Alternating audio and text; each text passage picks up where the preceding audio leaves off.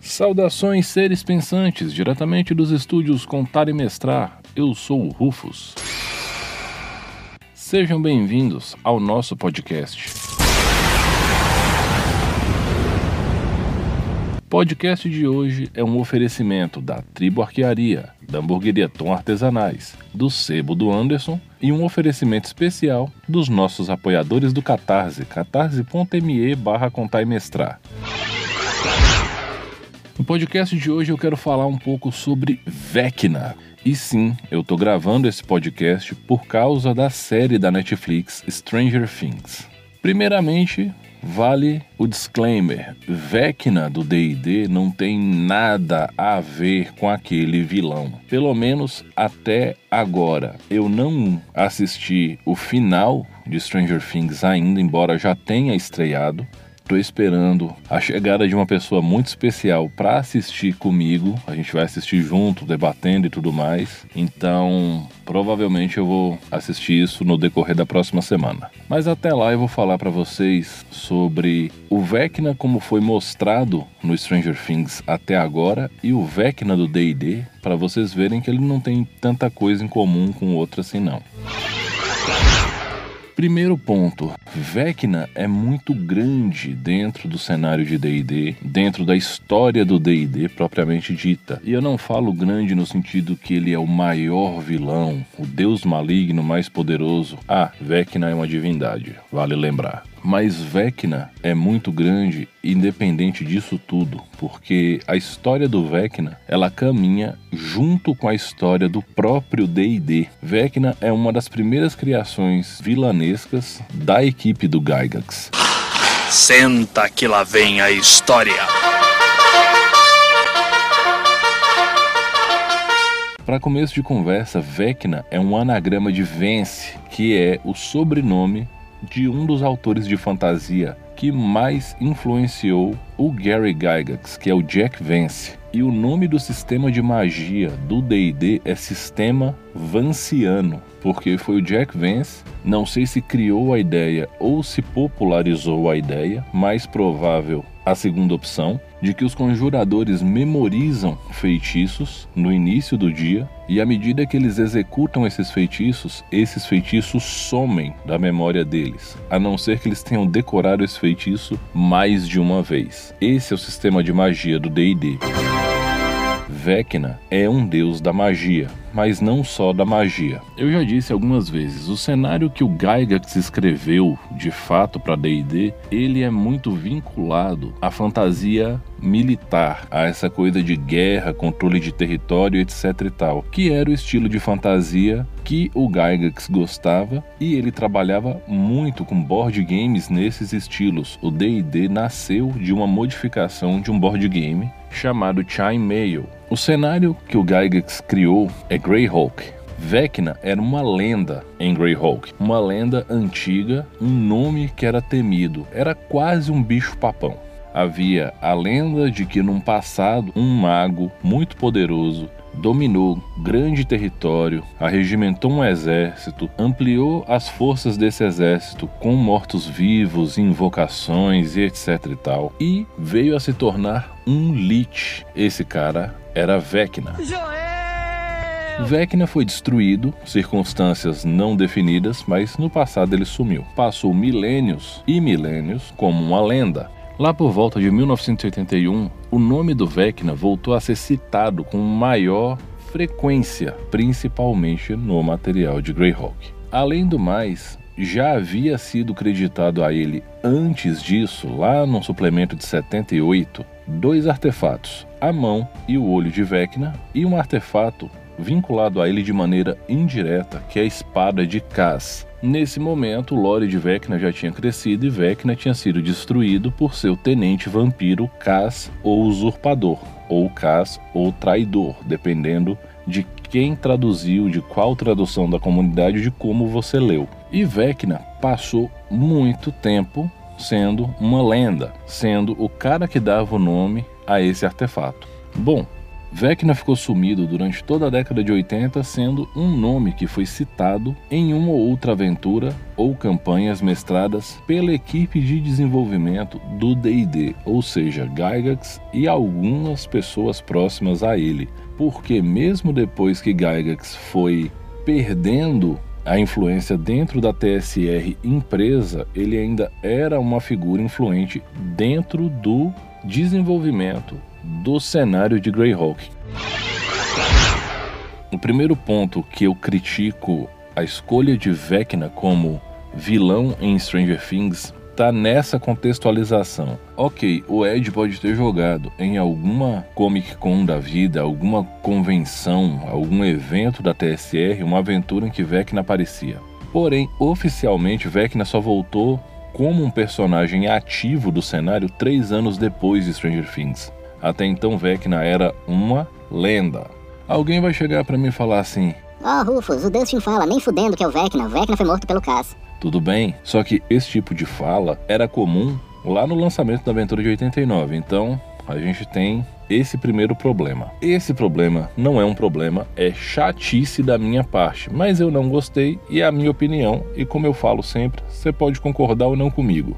Mas aqui, gente, o que importa é que Vecna só voltou a dar as caras em 89 numa série de aventuras que definiu qual seria o escopo de Vecna na versão daquele momento do cenário de Greyhawk. Essas aventuras são Vecna Returns, Vecna's Ascension e Die Vecna Die. São três aventuras que compõem uma campanha, Vecna é o mastermind por trás dessa campanha, e aqui já entra um segundo ponto em que eu critico bastante a escolha de Vecna para o vilão da quarta temporada de Stranger Things. Vecna no DD não tem a intenção de se vingar de uma pessoa e de uma cidade. Vecna, ele tem como objetivo controlar todo o conhecimento do mundo, destruir os outros deuses e ser a única força divina presente no multiverso. Sim, é esse o nível de detalhamento e complexidade dos planos do Vecna. Já é um pouco mais grandioso, para não falar que é completamente diferente daquele personagem lá do Stranger Things. Não estou falando também que ele é um vilão ruim, tá, gente? Não estou falando isso. Estou falando que eles são vilões com motivações e objetivos completamente diferentes. Nessas boxes que compõem essas três aventuras e são essa campanha que define o status do Vecna para muito tempo no D&D, ele sai de lenda e volta ativa como um Arquilite. Posteriormente, ele tem a sua ascensão para divindade menor, nesse momento já com seguidores, com culto e tudo mais. E num terceiro momento, você tem Vecna ascendendo ao posto de Deus menor. Vecna some novamente quanto nome recorrente, vilão recorrente, afinal de contas ele se tornou uma divindade. E Vecna é uma divindade reclusa, ele é um cara que maquina das sombras, ele não gosta de estar em evidência. O dogma de Vecna, quando você olha no Divindades e Semideuses do D&D terceira edição, diz que você deve permanecer incógnito, conhecer o que ninguém conhece e utilizar esses conhecimentos para dominar seus inimigos, inclusive, se necessário, conheça os seus inimigos melhor que eles mesmos. Esse é um ponto de convergência entre os Vecnas. Porém, o Vecnas do Stranger Things faz isso de uma maneira um pouco relaxada, mas guardadas as devidas proporções, o Vecna do Stranger Things talvez tenha recebido seu nome por fazer isso, por utilizar o conhecimento dos seus alvos, né, a história do alvo, né, tudo que ele sabe sobre aquela pessoa, ele virava contra ela. Seguindo a linha do tempo do Vecna no D&D, Vecna ele reapareceu quando Ravenloft, ou Ravenloft, eu até hoje eu não sei como é que fala isso direito, mas eu vou falar Ravenloft. Vecna reapareceu quando Ravenloft foi lançado como suplemento Os Domínios do Medo. Lá existe o domínio de Vecna e do lado dele o domínio de Cass. Eles voltaram como Dark Lords das áreas expandidas, né, do semiplano do pavor. Salvo engano, Ravenloft, os domínios do medo é de 93. Vecna voltou aí. Mais ou menos nessa época, Spelljammer foi cancelado. Eu falei sobre isso no podcast de Spelljammer. E substituíram Spelljammer por uma proposta mais sisuda, mais sóbria de reunião de universo, que foi o cenário de Planescape. O cenário de Planescape ele tinha um probleminha, que era como equalizar a relação entre os diversos deuses e criaturas excessivamente poderosas do multiverso. A solução para isso foi tomada de uma forma bem interessante e literalmente fazendo uso de total poder bruto. A cidade de Sigil, ela é dominada, governada e tudo mais pela Maiden of Pain, a donzela da dor. E a donzela da dor, ela é um ser de caráter supradivino no D&D. Se você lê de novo, Divindades e Semideuses da terceira edição de D&D, eles apresentam um conceito de posto divino que vai de zero a mais infinito, mas vamos pensar para aqui que ele vai de 0 a 21. E aí você tem Posto Divino Zero são criaturas divinas muito poderosas. As Valquírias são um exemplo de ser com posto divino zero. Os postos divinos de 1 até 5 são semideuses, então aqui você encontra Hércules e adjacências. Os postos divinos de 6 a 10 são divindades menores. Aqui você encontra normalmente divindades subalternas de outras divindades e que têm caráter muito específico. Os postos divinos de 11 a 15 são divindades intermediárias. Aqui a gente tem também algumas divindades servas de divindades maiores, mas algumas divindades que já têm um caráter mais único, porém de aspectos que não são exatamente muito amplos. Os postos divinos de 16 a 19 são divindades maiores. Aqui a gente tem as maiores divindades dos critérios politeístas: divindades da vida, da morte, justiça, costumam estar aqui. O posto divino 20 é reservado a divindades únicas de cenários monoteístas. Isso é muito interessante. E acima do posto divino 20, você tem deuses tão poderosos que só são cultuados por outros deuses. Então você tem o Deus Criador em Dragonlance, você tem Al, o primeiro dragão, você tem Aio, o Deus Criador de Forgotten Realms, provavelmente o Nada e o Vazio de Tormenta também se encaixam aqui, e por aí vai. Então, depois desse rolê todo sobre a Maiden of Pain, Poços Divinos, o que, que isso tem a ver com Vecna? No cenário de Planescape tem uma aventura em que Vecna tenta tomar, através de Sigil, todo o poder divino para si próprio. Essa é uma aventura muito interessante, ela é muito famosa. Nessa aventura, pode ser que os jogadores não resolvam o problema e ela se encerre com Vecna se tornando o deus único do multiverso e Vecna wins. Todo mundo morreu! Acabou. Porém, se der tudo errado, Vecna volta a ser uma divindade como tantas outras, e os outros status divinos são restituídos. Porém, Vecna consegue reter poder para si. Então, ele sai do status de semideus e ele se torna uma divindade. E aqui o material entra em conflito. Em algumas publicações, Vecna, por ser recluso, por não ter a intenção de ter todo um culto popular e difundido e sim poucos servos poderosos que consigam literalmente dar um golpe de estado no universo junto com ele. Para alguns autores, isso acaba deixando Vecna no critério de Deus menor por não ter muitos seguidores e não ser muito conhecido. Porém, como Vecna é um deus da magia, do conhecimento, da morte e dos segredos, que são aspectos que, quando combinados de maneira coletiva, geram um acúmulo de poder absurdo. Então, alguns outros autores dizem que Vecna é um deus intermediário. Na terceira edição de D&D, o cenário base era Greyhawk, então Vecna fazia parte desse panteão. Na quarta edição, quando criaram o cenário Coringa dos Pontos de Luz, Vecna foi uma das divindades que compôs esse panteão multidisciplinar, e ele está apresentado como uma das divindades malignas da quarta edição no livro do Mestre.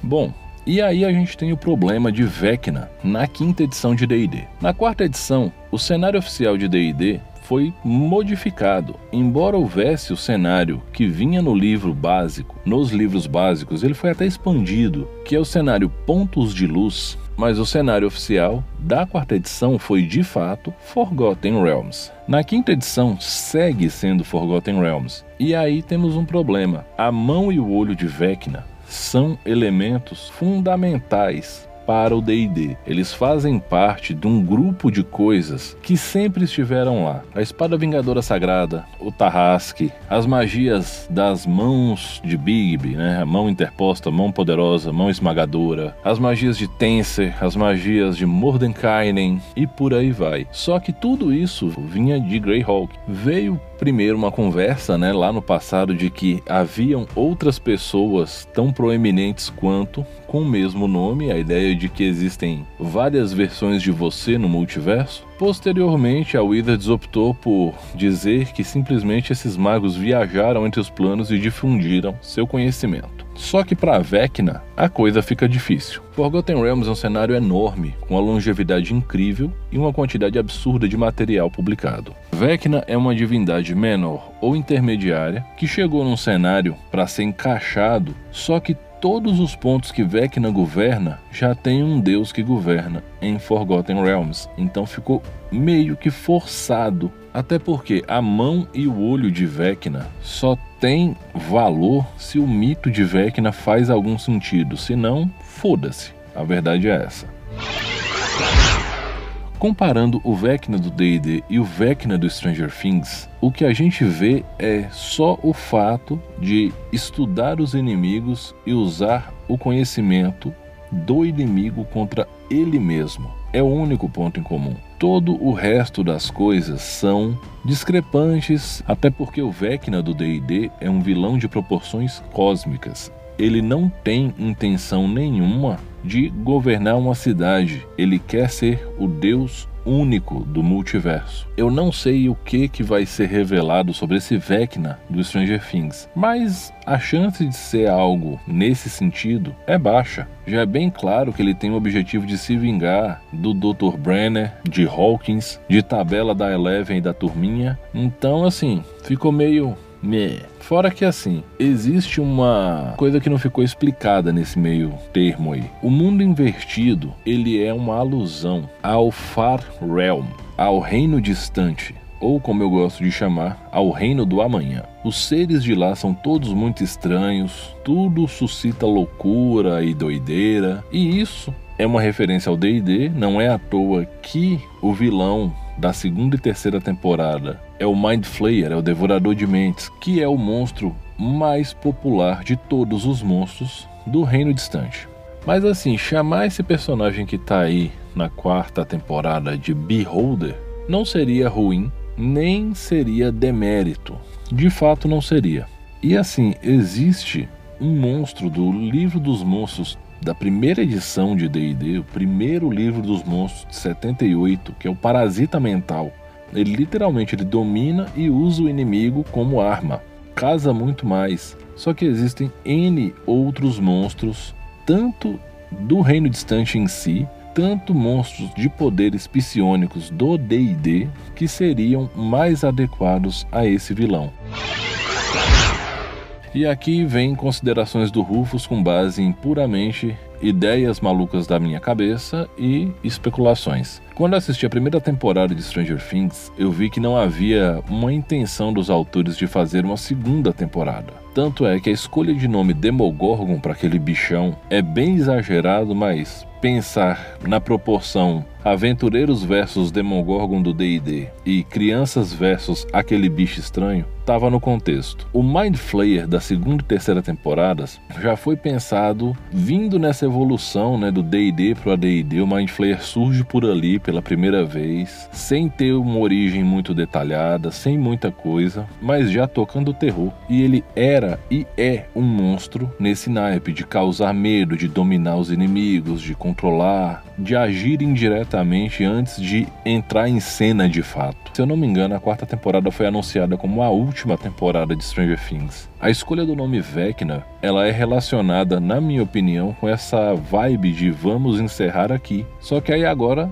semana passada o Netflix anuncia a quinta temporada de Stranger Things. E aí vai ser o que o próximo vilão agora? Porque a escala de poder cresceu muito. Do Mind Flayer por Vecna é muita coisa. Tá certo que ela começou muito alta, mas a gente tinha essa proporção, né, essa comparação, já que o Demogorgon é um dos príncipes do abismo. Porém, Vecna, na escala de poder do D&D, é mais poderoso que o Demogorgon. E agora vai vir o que? Dregoff, o Sorcerer King mais fodão de Dark Sun, porque não dá para ser um Dark Lord mais, porque Vecna já é um Dark Lord e é muito mais forte do que a maioria dos Dark Lords que estão em Ravenloft. Tarrasque já não faz mais sentido, porque o Tarrasque ele é o ápice mundano da coisa. Você luta contra uma calamidade ambulante, mas o Tarrasque ele é um monstro físico, ele é um monstro bruto. Ele é só um bicho muito forte, muito resistente à magia, não tem nem nada assim. Ou eles vão escolher um outro jogo para dar nome.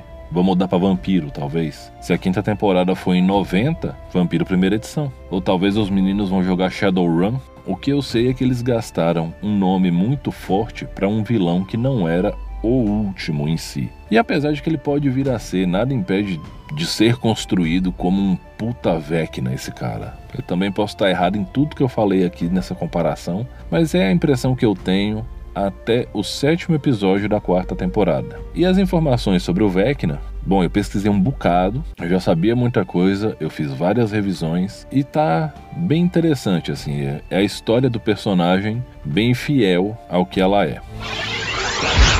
Bom, pessoal, eu espero que vocês tenham gostado dessa viagem do Rufo sobre Vecna e Stranger Things. Vecna é um nome importante para o D&D. Acho que um dos nomes mais difundidos de maneira independente. Vale lembrar que já teve até jogo de computador na época do PC DOS que era sobre o Vecna. É, teve sim. E se você concorda, se você discorda, tá tudo bem. Lembrando, você não é obrigado a concordar comigo em nada e isso é apenas a minha opinião. E se você quiser conversar mais sobre o tema, me mande um e-mail contademestrar@gmail.com me mande um direct no Instagram, deixe um comentário no Anchor, só não vale contato telepático, hein, galera? Lembrando que esse podcast é um oferecimento de todos os apoiadores do Catarse, catarse.me barra contar e mestrar, com apoios a partir de cinco reais, você me ajuda a manter viva essa missão de descomplicar o RPG e mostrar para todo mundo que mestrar é para todos. Esse podcast também é um oferecimento dos nossos parceiros, a Tribo Arquearia de Porto Alegre, onde o meu amigo Ramoim vai te ensinar a ser um Legolas moderno. Lá em Porto Alegre, Arena Geraldo Santana, Avenida Bento Gonçalves 1313 ou pelo Instagram, arroba a Tribo Arquearia. A hamburgueria Tom Artesanais vai matar sua fome lá em Montes Claros com a mesma eficiência que um assassin combado da quinta edição mata o primeiro infeliz que irá aparecer pela frente. Entre em contato com eles pelo Instagram, arroba Tom Artesanais. E o Sebo do Anderson, arroba Nerd Poesia, aonde você vai encontrar muita coisa boa de quadrinho, mangá e acessórios, tipo plaquinhas, ímãs e coisas desse tipo, arroba Nerd Poesia. E como eu sempre digo no final, galera, respeitem-se, divirtam-se, dividam o lanche. A pandemia tá aí, infelizmente. Continuem mantendo o distanciamento social sempre que der, álcool gel na mão, máscara na cara, vacina em dia, crianças vacinadas. Mais uma vez, respeitem-se, divirtam-se. Eu sou o Rufus. Esse foi o podcast do Contar e Mestrar. Um grande abraço e até a próxima.